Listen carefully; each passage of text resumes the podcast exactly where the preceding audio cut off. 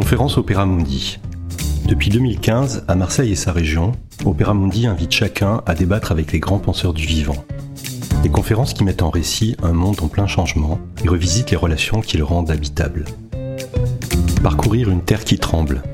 Conférence donnée par l'historienne des idées et metteuse en scène Frédéric Haït Toiti, le 31 janvier 2019 à la bibliothèque Alcazar à Marseille. Merci beaucoup Eric, c'est toujours un grand plaisir de, venir à Marseille à, l'invitation de, de Opéra Mundi. Euh, et c'est aussi un grand plaisir parce que parce que voilà, je, suis une Marseillaise de, de cœur. J'ai vécu là. J'étais au lycée Thiers, euh, euh, jeune ado. Et voilà, donc c'est toujours spécial pour moi de, de, venir ici et de venir parler de, de mes recherches dans cette, dans cette ville. Alors, parcourir une terre qui tremble. Chaque jour, les nouvelles dans les journaux nous le rappellent la terre tremble. Le premier tremblement, c'est la prise de conscience que nous partageons tous désormais, que la terre que nous habitons n'est plus tout à fait celle de nos parents et de nos grands-parents. Cette terre qui tremble, c'est celle des catastrophes biogéologiques et du changement climatique. Mais il y a aussi la terre qui bouge, qui s'anime, et c'est celle-là dont j'aimerais euh, surtout parler ce soir. C'est une terre à redécouvrir, inconnue, bruissante, passionnante, animée, fabriquée par les vivants qui la parcourent et qui l'habitent. Ce soir donc, j'aimerais surtout vous raconter des histoires, hein, puisqu'on est dans le cycle de la Terre, ses récits et ses usages. Des histoires, des récits terriens ou terrestres, on verra, non pas la naissance et l'évolution de notre planète, non pas l'histoire des théories de la Terre, alors qu'elle est passionnante, mais des histoires de découverte et d'exploration des manières d'habiter la Terre. Vous le verrez, ce n'est plus vraiment la Terre comme globe, cet astre révélé par le regard surplombant et vertical qui s'invente au XVIIe siècle. Pourtant, j'ai longtemps travaillé sur ces images-là, et Eric faisait référence à, une première conférence que j'avais donnée à Marseille, où j'avais parlé de, de tous ces envols cosmiques, de tous ces voyages et ces récits par lesquels on commence à entrevoir la Terre comme un astre parmi les autres astres. Alors ces images m'ont fasciné, la beauté de la Terre vue de loin m'a fasciné, mais depuis quelques années, je suis redescendue sur Terre, en quelque sorte. Euh, je m'intéresse désormais aux lieux arpentés, sensibles, appréhendés par un regard horizontal, par un corps se déplaçant et construisant une perception de l'espace au plus près des gestes du corps, des mains qui creusent la terre, cueillent les plantes, ramassent les pierres, en font des abris. Comment retrouver l'expérience phénoménologique de ce que signifie habiter la Terre? C'est devenu l'une de mes questions que je partage avec bon nombre de mes collègues chercheurs aujourd'hui. Comment enregistrer, transmettre cette expérience? Je n'ai pas la réponse à cette question, bien sûr, mais je vous propose ce soir de partir à la recherche d'autres images plus épaisses plus rugueuse que nos images lisses, comme cette fameuse image iconique photographiée par la NASA il y a également il y a exactement 50 ans, la bille bleue. J'ai même pas besoin de la montrer, on l'a tous en tête. La bille bleue, ce globe terraqué, perdu dans l'immensité d'un cosmos parcouru d'autres objets célestes semblables. Cette quête, elle fait juste commencer pour moi. Euh, je l'avais dit à Eric, c'est un peu tôt, 2019. Euh, bon, mais je me lance. C'est la première fois que je, partage cette recherche. Et elle, elle, se fera cette quête avec les outils qui sont les miens, les textes littéraires. J'ai apporté quelques livres, les images, l'histoire des sciences, la littérature, les arts. Nous allons donc parcourir ensemble quelques récits et images de la Terre légués par la première modernité et les faire résonner avec ceux qui s'inventent aujourd'hui. Je propose de commencer tout de suite notre parcours en plongeant dans un volcan, au cœur même d'une terre prise de convulsions, pas très loin de Marseille. On est en Italie, à Naples. Nous sommes en 1637. Après une lente ascension du Vésuve, le père Athanasius Kircher arrive au bord du cratère, en feu, et s'arrête devant l'horrible vision qui s'offre à ses yeux. Je cite. Foudroyé par ce spectacle inouï, je crus voir le royaume des morts et les ombres affreuses des démons. Je percevais le gémissement et le tremblement terrifiant de la montagne, l'odeur inexplicable, la fumée noire mêlée de globes de feu que le fond et les flancs de la montagne vomissaient continuellement de onze endroits différents, me forçant parfois à vomir moi-même. Pour un prêtre jésuite, voilà une véritable vision de l'enfer. Mais cette vision le fascine. Il se passionne de plus en plus pour les volcans. Après le Vésuve que vous voyez là, c'est l'Etna et tous les volcans dont il commence à réunir des récits, des descriptions précises dans un livre colossal en douze volumes, Le monde souterrain. Alors le livre développe une théorie selon laquelle la Terre est creuse et contient d'immenses cavités souterraines contenant du feu liquide. C'est un livre rempli d'images assez extraordinaires.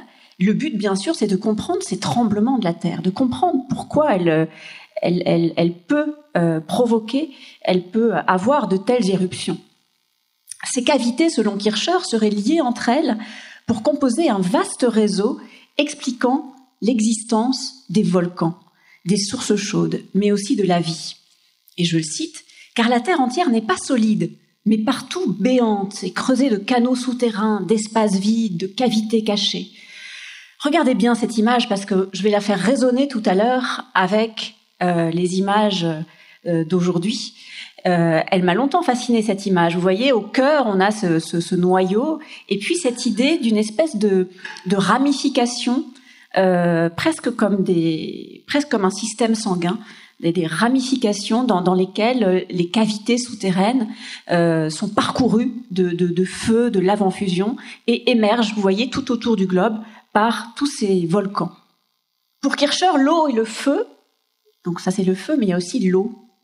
Et voilà cette image où il mêle les deux systèmes. L'eau et le feu sont les principes vitaux de la Terre.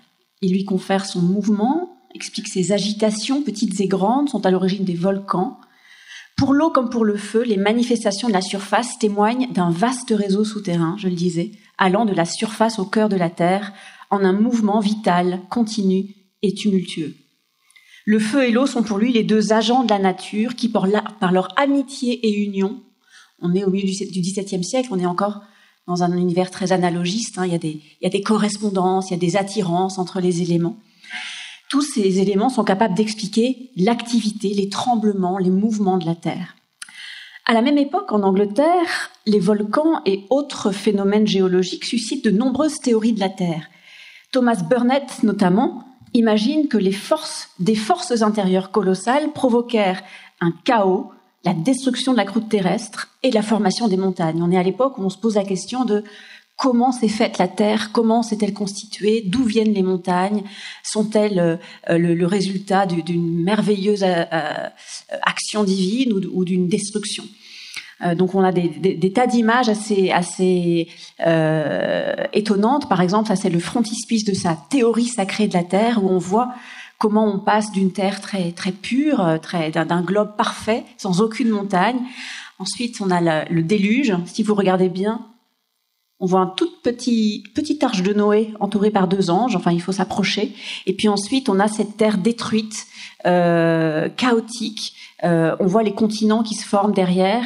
Et puis à nouveau, la terre redevient euh, redevient pure dans la théorie de, de Burnett, qui bien sûr à cette époque-là est aussi une une théorie liée à la, à la théologie. Donc on a ce, ce, grand cycle comme ça. Vous voyez que les théories de la Terre, je vous en donne juste deux, mais elles, elles se multiplient, elles fascinent, euh, elles, elles, elles, intriguent euh, et elles se multiplient au XVIIe siècle, au XVIIIe siècle, jusqu'au XIXe siècle, jusqu'à Humboldt. Que nous disent les géologues aujourd'hui de cette histoire mouvementée de la Terre? Il ne raconte pas une histoire aussi dramatique que celle de Burnett. Et cependant, le sol qu'il décrivent est lui aussi mouvant, soumis à de multiples pressions. Il bouge, il s'effrite, il glisse, il s'affaisse, il s'effondre. Ces ondulations se propagent horizontalement ou verticalement. L'action des plaques tectoniques et le cycle de l'eau activé par l'énergie du soleil, combinés aux actions des organismes vivants, ne laissent jamais le sol en repos, de la croûte terrestre aux épaisseurs les plus minces de nos surfaces fertiles. Des pressions locales jusqu'aux profondeurs inaltérables, l'histoire géologique déploie des époques sur des millénaires desquelles l'homme semble exclu jusqu'à récemment. ça, c'est cette fameuse euh, courbe du temps géologique qu'on apprend à l'école, hein, mais euh, où l'homme apparaît vraiment juste à la toute fin. Mais ils ajoutent encore autre chose, ces géologues de notre temps, car l'histoire géologique du XXIe siècle est un peu différente.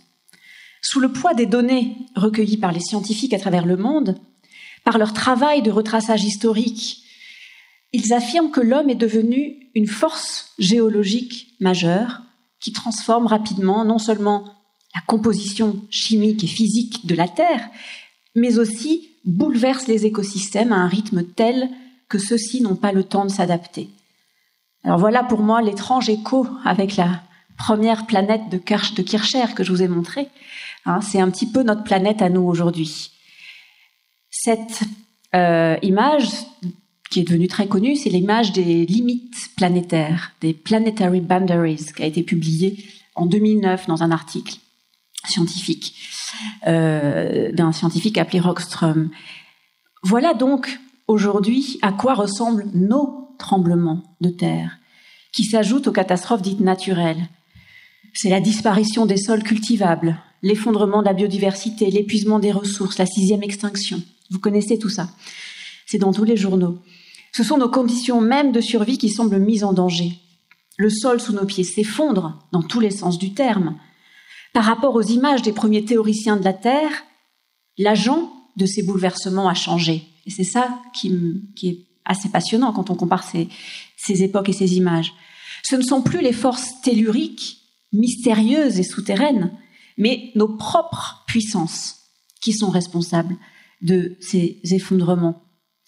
Telle est d'ailleurs l'une des définitions frappantes que l'on donne parfois de l'Anthropocène, cette ère géologique caractérisée par une empreinte humaine majeure sur la Terre. Nous serions devenus aussi puissants que les volcans.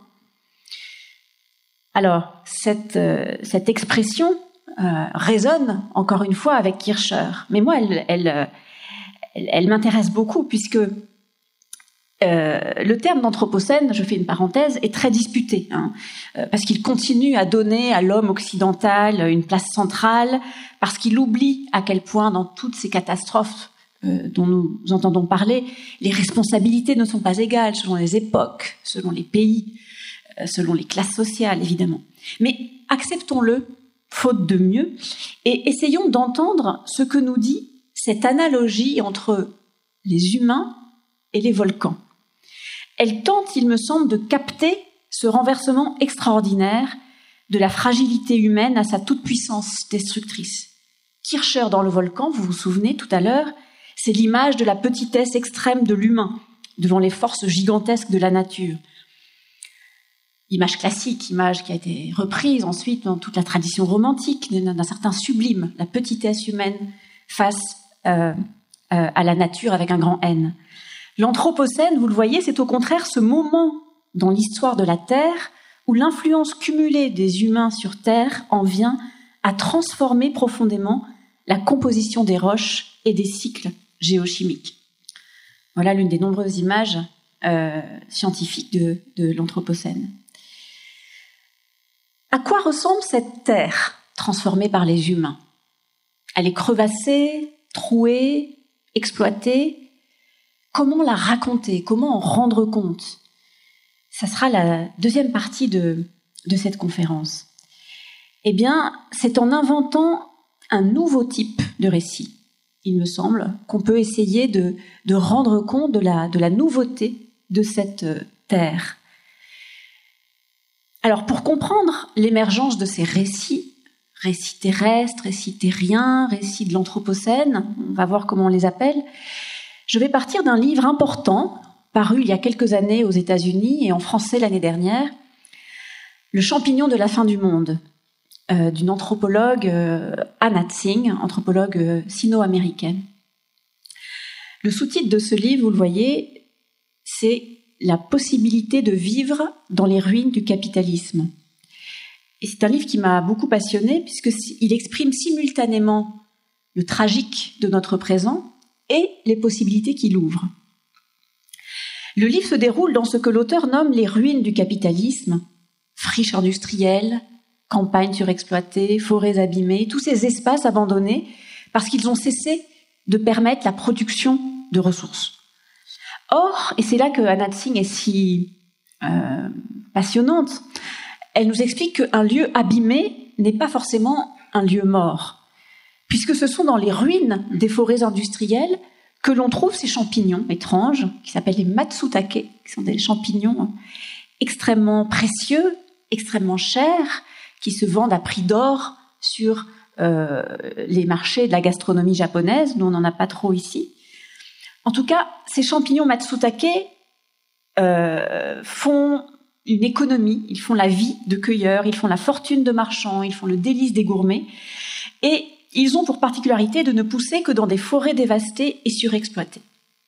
Alors pourquoi, me direz-vous, est-ce que je vous parle de champignons pour vous parler de la Terre?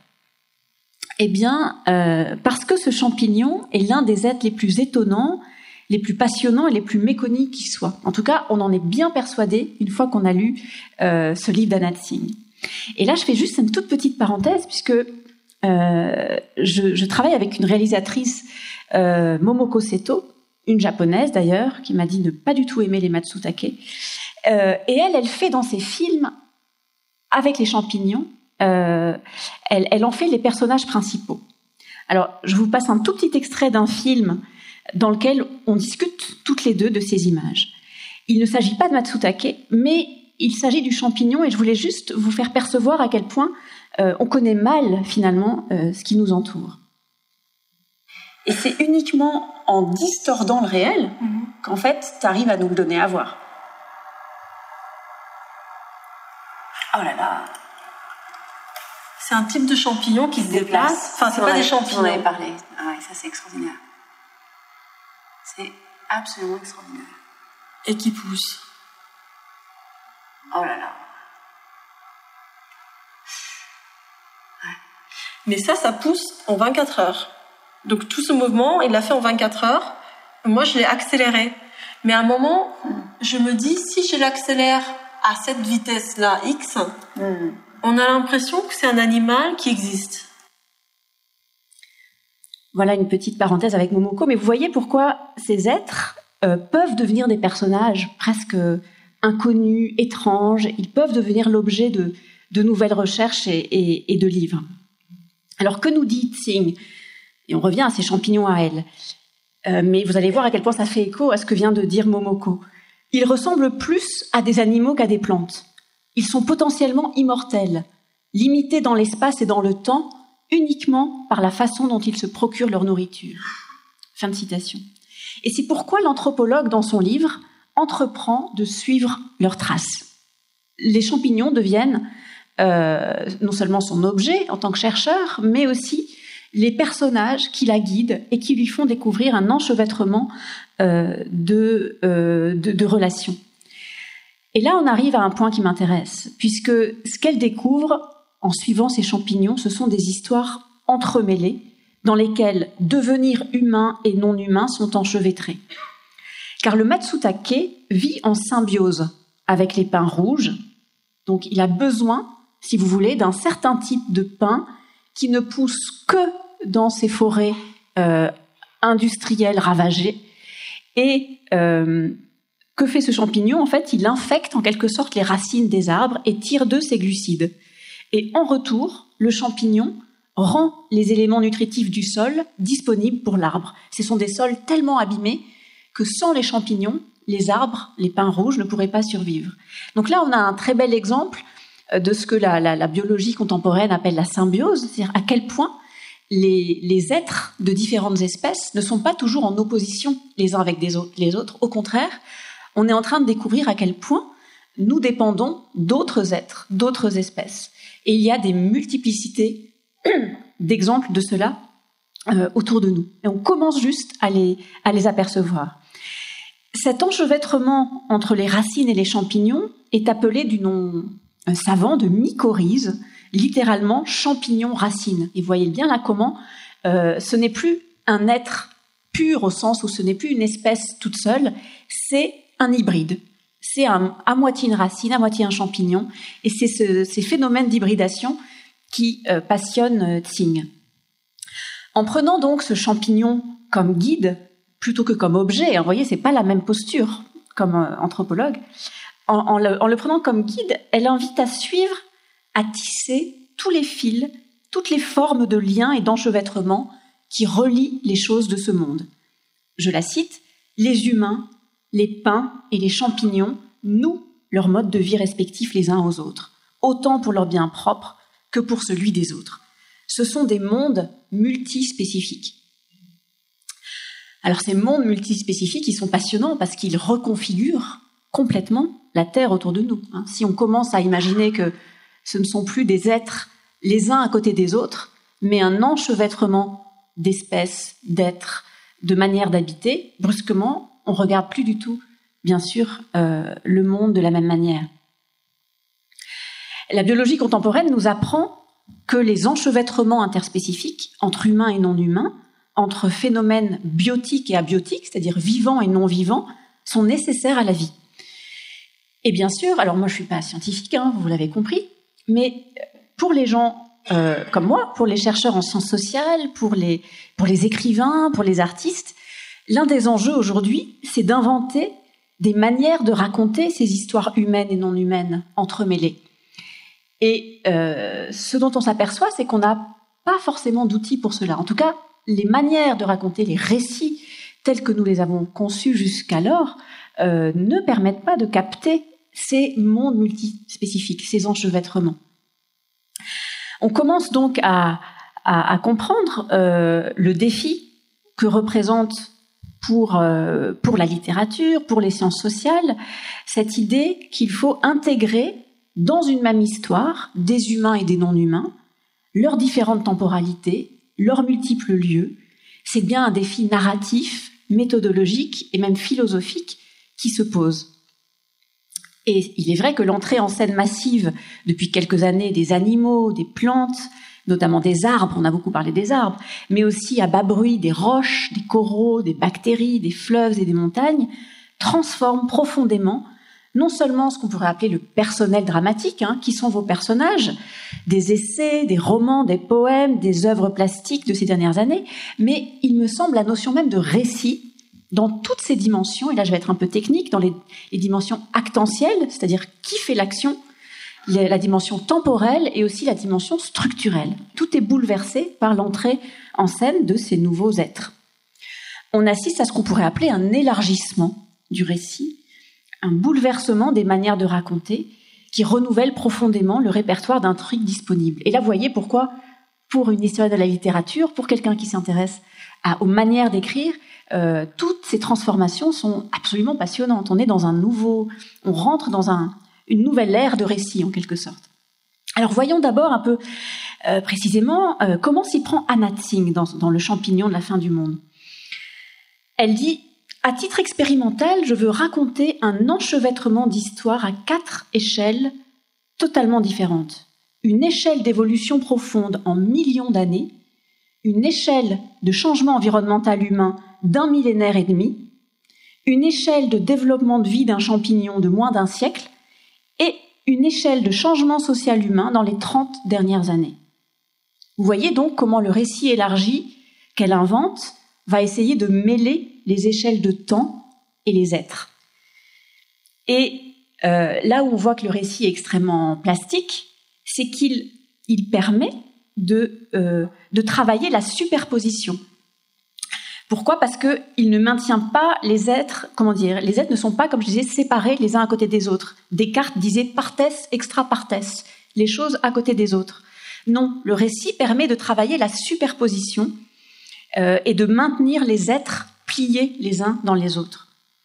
Et c'est pour ça qu'il devient central dans le, livre de cette anthropologue. Elle le dit au début du chapitre 3, le récit comme méthode. Vous voyez, c'est quelqu'un qui prend euh, cette technique de narration comme méthode scientifique pratiquement. Elle dit que le récit est une science, est une méthode, parce qu'il permet de donner à voir l'enchevêtrement des protagonistes, parce qu'il traverse les catégories ontologiques, parce qu'il les complique, parce qu'il expérimente avec d'autres types d'intrigues. Alors, euh, ce qui est intéressant là, c'est que elle n'essaye pas de faire parler les êtres de la nature, ni de parler pour eux en ventriloque, mais elle se rend attentive, attentive au fait que les vivants racontent en quelque sorte leurs propres histoires. Elle propose de se laisser guider par les différents organismes de son enquête. Je la cite une dernière fois, les pins peuvent nous montrer de longues époques d'évolution, les chênes racontent les changements environnementaux des établissements humains, les champignons nous parlent des chances de vie, et les humains se réorganisent par des mouvements sociaux. Ce n'est que si nous pouvons raconter des histoires à des échelles si différentes que nous avons une chance d'apprécier les trajectoires de multiples espaces et leurs conjonctions. Voyez donc à quel point elle essaye de redonner à ces êtres leur capacité d'action. On parle de agency, d'agentivité pour, être technique, mais c'est simplement capacité d'action. Ça veut dire que on peut plus les réduire au rôle de cadre inerte de l'action humaine. Euh, ça veut dire que ces êtres, ces champignons qu'on n'avait jamais vraiment bien regardés, ils laissent des traces que les anthropologues, les poètes, les cueilleurs, les chercheurs apprennent progressivement à lire, à traduire dans nos langues humaines en les transformant en histoire. Anna Tsing le dit bien, l'un des défis d'écriture consiste à combiner des échelles de temps différentes. Et euh, j'ai été frappée en lisant deux romans parus presque simultanément cet automne, de constater que les deux auteurs avaient réussi à capter ces, ces temporalités incommensurables dans leur récit. Le premier est intitulé L'arbre monde. C'est un roman fleuve, ou plutôt un roman arbre, complexe, multiple, réticulaire, écrit par le romancier américain Richard Powers. Et le second, euh, que je vous ai apporté, je vais vous lire une petite page parce que j'aime beaucoup, c'est Le monde à portée de main de l'écrivaine française Maëlys de Kerangal. Et comme beaucoup de textes littéraires aujourd'hui, mais aussi de films, mais aussi d'œuvres plastiques, ils font place tous deux à des êtres qui ne deviennent pas simplement ou naïvement des personnages, mais plutôt des forces qui infléchissent le cours de la vie des personnages humains. Il ne s'agit pas, en effet, je le disais, de faire parler simplement les arbres ou les animaux, mais de les appréhender comme point de vue possible sur le monde et de voir ce que ça fait à nos récits, à nos temporalités, à nos échelles, à nos représentations. Alors, je vais vous lire deux petites pages euh, de Power et de Kerangal et vous allez voir à quel point euh, ça m'a frappé. Elles sont proches. Alors, j'ai pas pris le livre, donc je vais lire avec vous. Euh, je commence au milieu, de la page. Euh, juste pour vous donner le, contexte, on est dans un chapitre où le personnage décide de prendre tous les ans des photos du même arbre dans son jardin. Et en fait, cette espèce de, tradition se perpétue de génération en génération. Et au bout de quelques générations, ils ont des centaines et des centaines et des centaines de, non peut-être pas des centaines, mais je crois qu'ils prennent tous les mois. En tout cas, ils ont euh, une énorme pile de photos de cet arbre euh, qui raconte en fait sa propre histoire comme ça par des photos. Et là, on arrive au moment du flipbook où en fait le personnage fait passer comme ça les photos très vite. Et vous allez voir que tous les récits humains se trouvent euh, en quelque sorte condensés par ce flipbook des arbres. Alors je, lis euh, quelques lignes. Les photos dissimulent tout. Les années 20 qui n'ont rien d'années folles pour les Halls, la dépression qui leur coûte 100 hectares et exile la moitié de la famille à Chicago, les émissions de radio qui détournent deux de ses fils de l'agriculture, le Hall mort dans le Pacifique Sud et la culpabilité des deux survivants, les John Deere, les Caterpillar qui défilent dans le hangar à la grange détruite par le feu une nuit dans les hurlements des bêtes piégées, les dizaines de joyeux mariages, baptêmes, des diplômes, la demi-douzaine d'adultères, les deux divorces assez tristes pour faire taire les rossignols, la campagne malheureuse d'un fils aux élections locales, le procès entre cousins, les trois grossesses imprévues, la longue guérilla des contre le pasteur local et la moitié de la paroisse luthérienne, les effets de l'héroïne et des défoliants que les neveux rapportent du Vietnam, l'inceste étouffé, l'alcoolisme larvé, une fille qui fugue avec son prof d'anglais, les cancers, l'affection cardiaque, le point d'un ouvrier dénudé jusqu'à l'eau, l'os par une tarière, l'enfant d'un cousin mort en voiture un soir de fête de fin d'études, les tonnes et les tonnes de pesticides baptisés Rage, Roundup, Firestorm, les semences brevetées conçues pour produire des plantes stériles, les noces d'or et leurs conséquences désastreuses, la dispersion des retraités en Arizona et au Texas, les générations de rancœur, de courage, de stoïcisme, de générosité inattendue, tout ce qu'un être humain pourrait qualifier d'histoire se déroule dans le hors-champ des photos. À l'intérieur du cadre, sur des centaines de saisons cycliques, il n'y a que cet arbre, en solo, son écorce fissurée, qui s'élève en spirale vers l'orée de l'âge mûr, grandissant à la vitesse du bois. J'enchaîne tout de suite sur. Euh, alors là, les histoires sont plutôt tristes chez Powers. J'enchaîne tout de suite sur Malice de Kerangal.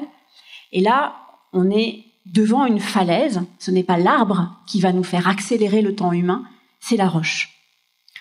Ce qui se dresse devant eux, eux, c'est Paula et Jonas, deux, les deux personnages principaux du roman. Ce qui se dresse devant eux est une muraille impressionnante, 30 mètres au jugé, aussi inattendue que l'enceinte d'une cité précolombienne, entrevue dans le feuillage au terme d'une expédition dans la jungle. Une tranche de temps. Le mur avait l'aspect d'une coupe frontale et révélait, étrangère à la géologie avoisinante, un modèle de récit corallien en dôme.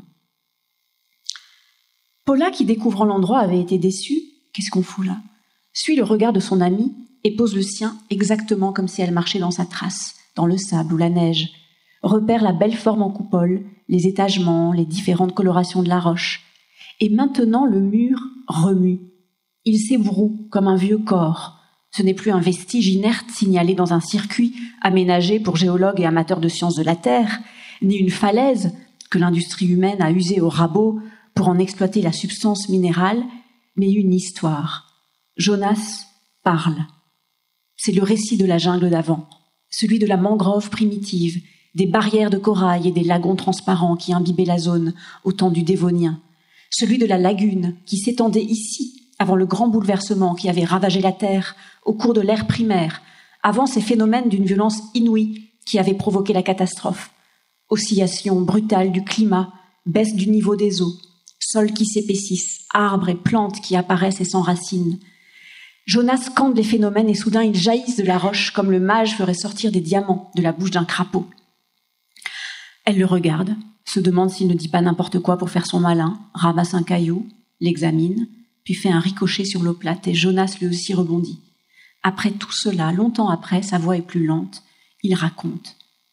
Une fois que la zone fut asséchée, les coraux fossilisés et que les hommes eurent établi les campements dans les parages, une fois qu'ils eurent semé des graines, créé des villages, engendré des enfants qu'il fallait nourrir, une fois qu'ils eurent inventé les dieux, les prêtres et les seigneurs, et qu'il fallut construire pour eux des temples, des églises et des châteaux, avec des sols sonores où se faire annoncer, des escaliers où faire voler sa cape et des cheminées où brûler les pactes secrets et les lettres d'amour compromettantes, après tout ce temps, qui ne fut qu'un battement de paupières au regard de l'âge de la falaise, ce fut l'avènement de la carrière, l'exploitation du marbre et l'exploitation des hommes.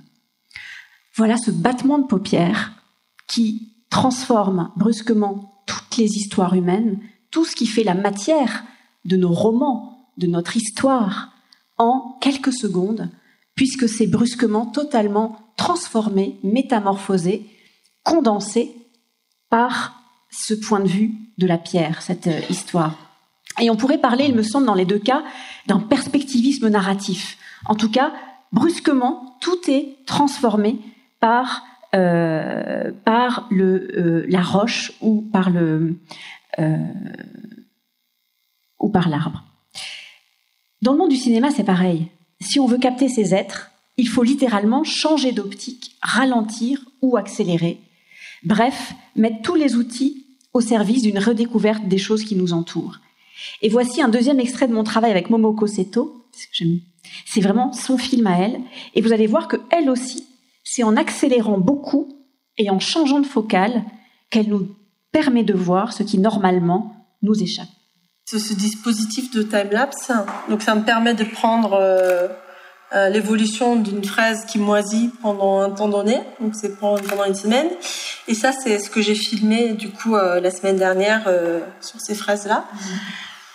Et donc, j'ai laissé pourrir. Je voulais euh, voir comment les moisissures poussent mm. et sur quelle forme euh, elles poussaient, et puis euh, quelle forme elles avaient, etc. Donc j'ai filmé tous les tous les trois minutes une photo pendant cinq jours. Ce qui est beau, c'est qu'à cette échelle, on dirait une végétation en fait. Type de végétation qu'on n'a jamais vue. Et du coup, ça, par exemple, je, choisis la cadence de l'image après en post-production. C'est-à-dire que je prends des photos tous les cinq minutes pendant cinq jours, mais ces photos-là, euh, je peux le montrer une par seconde ou dix par seconde. On est à 25 images secondes. Du coup, ça, ces cadences-là, je les choisis moi-même, donc je les fabrique.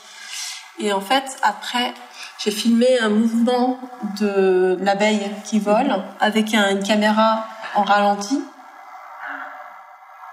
En fait, elle a un mouvement, une chorégraphie, on pourrait dire, très très euh, mammifère. Enfin, il y a quelque chose de. Oui, exactement. Pour moi, ça fait euh, comme un petit. En plus, euh, avec ses, petites fourrures là, elle est, incroyable. Je les combine. Donc ça fait une abeille en ralenti et les moisissures en accéléré qui sont mis dans le même image.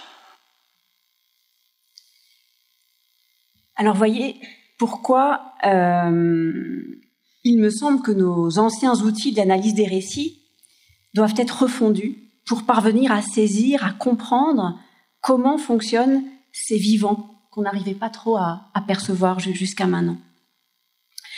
Comment caractériser ces récits? Eh bien, ils ne sont pas linéaires mais cycliques. Ils sont souvent inachevés, n'offrant que rarement un début et une fin lisible, contrairement au modèle aristotélicien. Vous savez, c'est Aristote qui était le grand modèle du récit dans la poétique.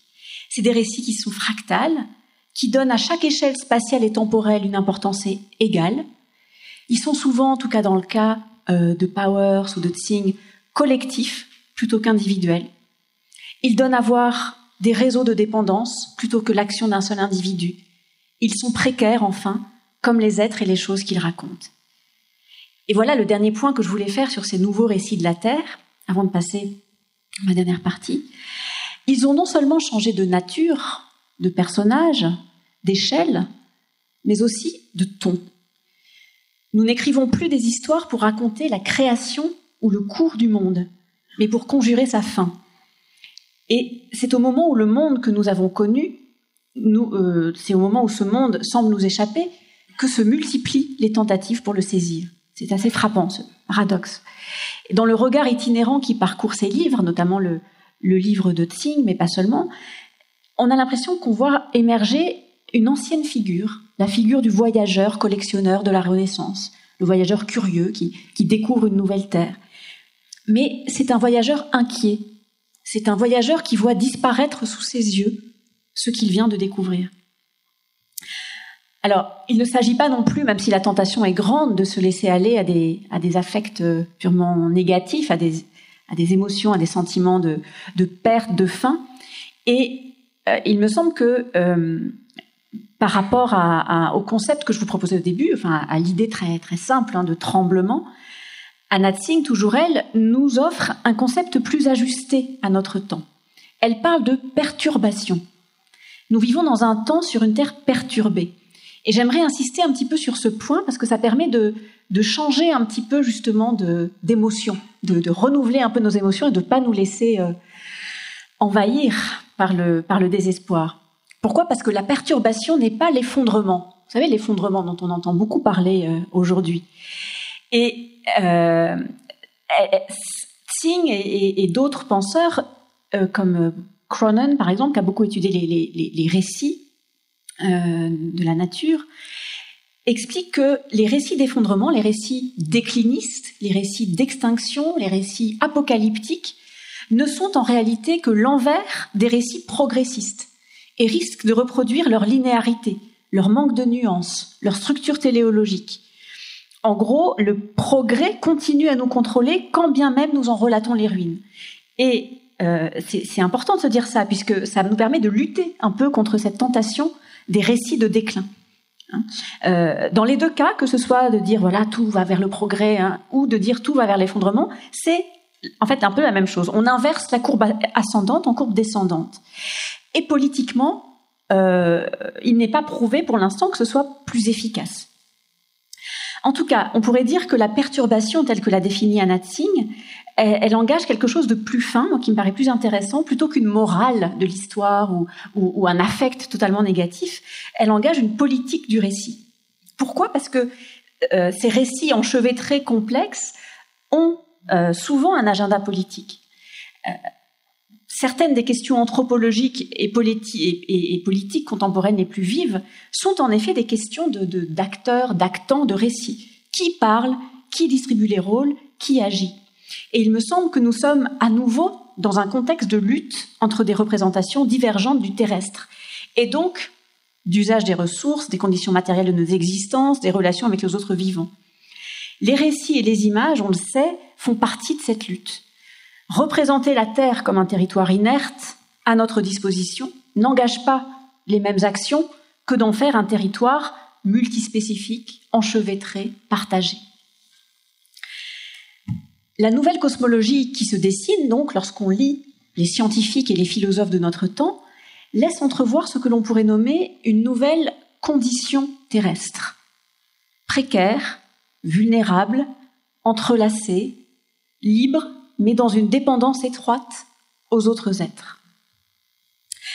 La deuxième raison euh, de cette importance du récit, je disais la première raison, je pense qu'elle est politique. La deuxième raison, je crois, est, on pourrait dire historique. Aujourd'hui, que notre cosmologie bascule à nouveau, je dis à nouveau parce que je, voilà, je le disais au début, moi j'ai été passionnée par le moment d'un bascule de cosmologie au XVIIe siècle. Il me semble que on assiste, en tout cas si on veut prendre au sérieux toutes ces informations qu'on nous donne, on assiste à nouveau à une forme de bascule cosmologique. Eh bien, on voit se multiplier ces formes d'écriture, ces récits, euh, les récits, le mythe, la fable. Et il y a en quelque sorte un retour en force du narratif, du littéraire, qui moi m'intéresse beaucoup, m'interroge. Notre temps perturbé révèle, on l'a vu, des êtres, des modes de survie qui nous forcent à refondre nos catégories, à penser des appariements disciplinaires inédits. C'est donc cette nouvelle nature de récit qui euh, qu'on voit se développer aujourd'hui en littérature, mais aussi en sciences sociales, et euh, qui se donne pour mission des tâches que les formes habituelles d'écriture universitaire ne permettent pas. Alors je parlais d'appariements inédits, d'associations euh, étranges. Oui, parce que ces récits terrestres sont faits d'éthologie, par exemple, d'éthologie d'études des animaux et de pistage. Euh, là, je cite euh, par exemple le, travail des philosophes Vinciane Després, qui est venu parler ici, et de Baptiste Morisot, qui est un chercheur marseillais, qui est dans, voilà, et, qui lui, par exemple, associe le pistage des loups et la philosophie pour repenser complètement le, vivant. Euh, association aussi entre la philosophie et l'histoire, entre la biologie et la philosophie. Par exemple, dans le travail d'un collègue euh, à moi, Emmanuel Ecoccia, qui réfléchit sur euh, la vie des plantes et comment la vie des plantes peuvent nous permettre de repenser complètement notre métaphysique. Association aussi de littérature et de géologie, dans le cas de Maëlys de Kerangal. Et les exemples sont nombreux. Volontairement, je viens de citer des auteurs qui écrivent des romans, des essais, qui font donc partie de ce qu'on appelle euh, le champ de la littérature, des arts, mais aussi des sciences humaines et sociales, ou même des sciences dites dures. Et c'est très important, il me semble, qu'on puisse à ce point-là faire un corpus, comme on dit dans notre jargon, avec des œuvres littéraires, mais aussi des œuvres de scientifiques, de chercheurs. Il me semble que de même qu'au XVIIe siècle, les débats cosmologiques ont réuni pendant quelques décennies les pouvoirs conceptuels et formels de la science, de l'art, de la littérature, de même, notre temps perturbé révèle des êtres et des modes de survie, je le disais, qui nous obligent à, repenser nos catégories. Et c'est là, me semble-t-il, que se situe à la fois la grande inquiétude et la grande occasion de ce temps de l'Anthropocène. Cette occasion, c'est la rencontre entre l'histoire des hommes et l'histoire de la planète. Deux histoires qui ont été longtemps séparées par les disciplines. D'un côté, il y avait la littérature, l'histoire, les sciences sociales, chargées de recueillir, de transmettre ou d'inventer l'histoire des hommes, l'histoire de nos sociétés, de nos civilisations. Et puis de l'autre, il y avait la science telle que nous la connaissons, euh, capable de narrer l'histoire de la Terre cette division s'effrite, ou plutôt, il me semble qu'elle explose sous nos yeux. On comprend que l'histoire des hommes est inséparable de l'histoire des autres vivants et qu'ils sont tous embarqués et acteurs d'une histoire collective et multiple de la Terre, ce qu'un euh, historien a appelé une géohistoire. Donc j'en arrive à la dernière partie de cette conférence, la plus spéculative, dans laquelle je, je vais vous proposer de faire avec moi une expérience de pensée. Et si la Terre que nous connaissons était en réalité inconnue? Et si c'était une nouvelle planète à découvrir De quels outils, de quelles images euh, faudrait-il s'équiper pour faire cette exploration à nouveau ensemble? Dans les années 70, émerge une nouvelle conception de la Terre, dont vous avez sans doute entendu parler, qui est le fruit du travail de deux chercheurs, James Lovelock et Lynn Margulis. C'est l'hypothèse Gaïa, qui s'est répandue ensuite dans les sciences contemporaines sous un nom un peu plus orthodoxe, parce que Gaïa, ça fait pas très sérieux. Un nom un peu plus orthodoxe, c'est ce qu'on a appelé les sciences du système Terre, Earth System Sciences, ISS. Dans cette hypothèse, la vision de la Terre se transforme. Elle devient une sorte d'immense système cybernétique dans lequel la vie produit le milieu dans lequel elle peut perdurer. Chaque phénomène qui pourrait la mettre en danger, trop d'acidification, trop de chaleur, trop de froid, est compensé par un contre-phénomène. Ce sont ce qu'on a appelé les boucles, ce que Lovelock a appelé les boucles de rétroaction, qui permettent l'homéostasie de la Terre. L'homéostasie, c'est quoi? C'est donc cette capacité à faire perdurer les conditions de son existence, à transformer par un mouvement de, rétroaction le milieu. Euh, je vous le dis de façon très, euh, comment dire, euh, très rapide, mais c'est les, conditions de, voilà d'une espèce d'équilibre pour pour que ça ne sorte jamais d'une zone habitable en fait, d'une zone de vie. Moi, ce qui m'a intrigué quand j'ai découvert cette, cette, cette théorie euh, Gaïa grâce à Bruno Latour, c'est que certains textes préclassiques ou classiques ont l'intuition qu'on ne peut pas séparer biologie et géologie. C'est un petit peu ce qui ressort quand on lit Kircher, quand on lit euh, tous les textes du XVIe siècle sur cette terre un petit peu organique. Mais l'analogie est trompeuse. En fait, ça n'a rien à voir, puisque euh, à aucun moment ces textes de la Renaissance ou du XVIIe siècle n'aboutissent à la conclusion proprement révolutionnaire de Lovelock et de Margulis. C'est quoi leur conclusion? C'est de dire que c'est la vie qui maintient activement les conditions nécessaires à son développement. La Terre qui tremble, donc, que j'ai prise comme fil rouge de cette conférence, c'est plus la Terre des volcans de Kircher, ce n'est plus simplement euh, euh, la, terre des réseaux entremêlés, c'est une terre fabriquée par les vivants, si l'on suit l'hypothèse Gaïa. C'est un théâtre du monde brusquement réanimé, envahi d'agents acteurs qui ne sont plus sur la scène, mais qui la font et qui la transforment sans cesse. Alors comment décrire, comment raconter, comment parcourir cette terre-là? J'aimerais, pour finir cette conférence, explorer avec vous, euh, à côté des nouveaux récits terrestres dont nous avons parlé, les nouvelles images euh, qui s'inventent. Alors ce sont des images euh, qui partent d'une idée très simple. Je vous montre ça pour euh, vous faire rentrer dans ces images. Ça, c'était justement en faisant du pistage dans les Alpes du Sud il y a quelques semaines avec Baptiste Morisot, dont je vous ai parlé, qui fait du pistage de loup, qu'on est tombé sur, sur ça. on appelle ça des cercles de sorcières. En fait, ça n'a rien de magique. C'est simplement des traces de chevreuils qui se font la cour. Apparemment, les chevreuils se tournent autour comme ça, et ça, dure tellement longtemps qu'ils sont capables de creuser euh, la terre. Et là, on, était dans la neige fraîche et on avait ces, cercles magiques, ces cercles d'amour de, chevreuils dans la neige. Pourquoi je vous montre ça?